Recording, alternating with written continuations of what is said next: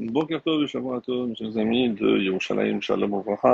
Nous poursuivons le troisième chapitre et nous sommes arrivés à la Mishnah 6 qui dit ainsi Rabbi Khalafta ben Dosa, le maître de Kfar Hanina, disait que lorsque dix juifs sont assis et s'adonnent à l'étude de la Torah, la présence divine, la Shekhinah, réside parmi eux. Comme il est dit, et on cite le verset Dieu se tient parmi l'assemblée divine. D'où sait-on que cela est également le cas lorsqu'ils ne sont que cinq? On apprend cela du fait qu'il est dit dans Amos chapitre 9 verset 6 Sa faction, il l'a établie sur la terre. D'où sait-on que cela est également le cas lorsqu'ils ne sont que trois On apprend du des livres de Psaume 82, premier verset, euh, du fait qu'il est dit Parmi les juges, il les statue. D'où sait-on que cela est également le cas? Lorsqu'ils ne sont que deux On apprend cela du fait qu'il est écrit dans le prophète Malachi, chapitre 3, verset 16. Cependant, ceux qui craignent Dieu se sont entretenus l'un avec l'autre. Hachem écoute attentivement Akiesa.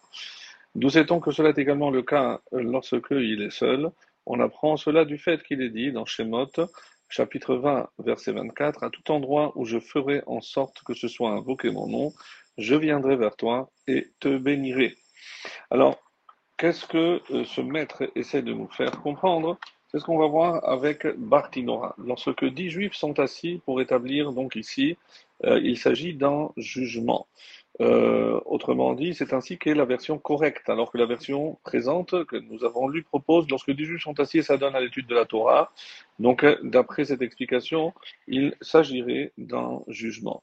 Parmi l'assemblée divine, or, il n'y a pas de notion d'assemblée lorsqu'il y a moins de dix hommes, comme il est dit à propos des explorateurs que nous lirons la semaine prochaine, que ici en Israël on a lu cette semaine, dans Bamidbar, le chapitre 14, verset 27, jusqu'à quand devrais-je supporter cette assemblée mécréante Aïda Araazot.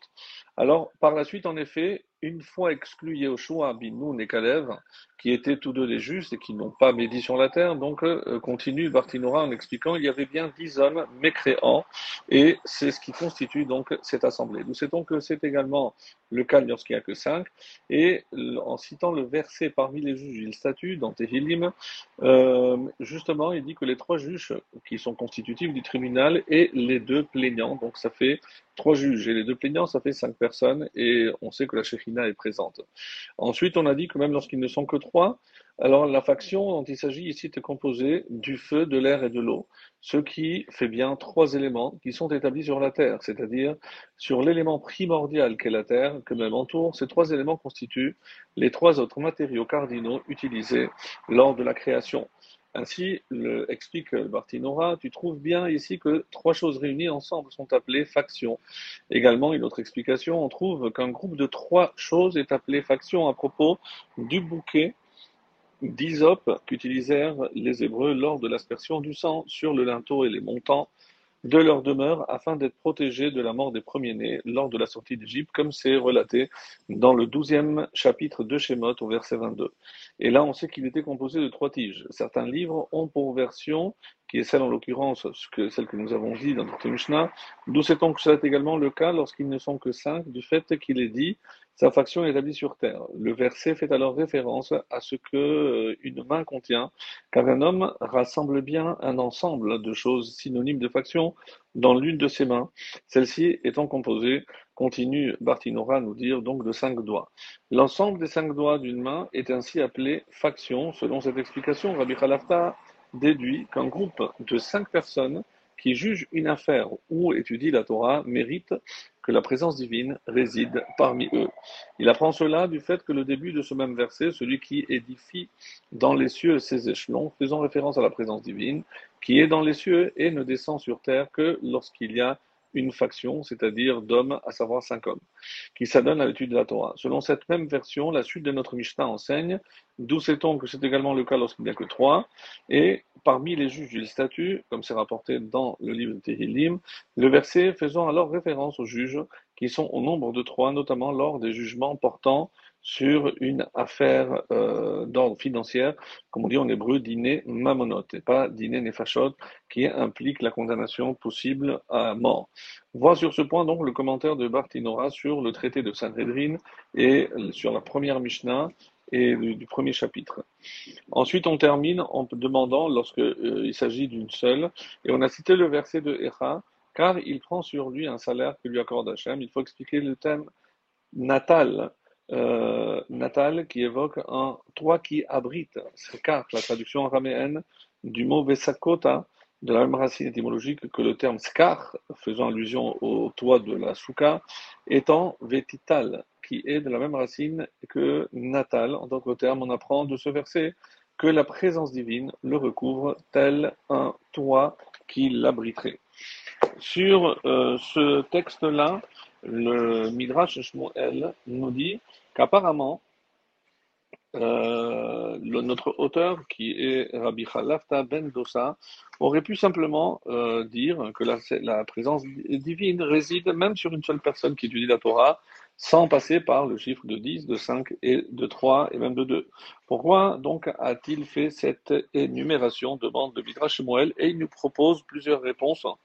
La première, quand 10 hommes décident d'étudier ensemble, on sait que la Shekhina, la présence divine, apparaît avant même qu'ils se réunissent, comme le laisse entendre le verset où il est dit que Dieu se tient nitzav dans l'assemblée divine. Il se tient debout, si l'on peut exprimer ainsi, et attend la venue des dix.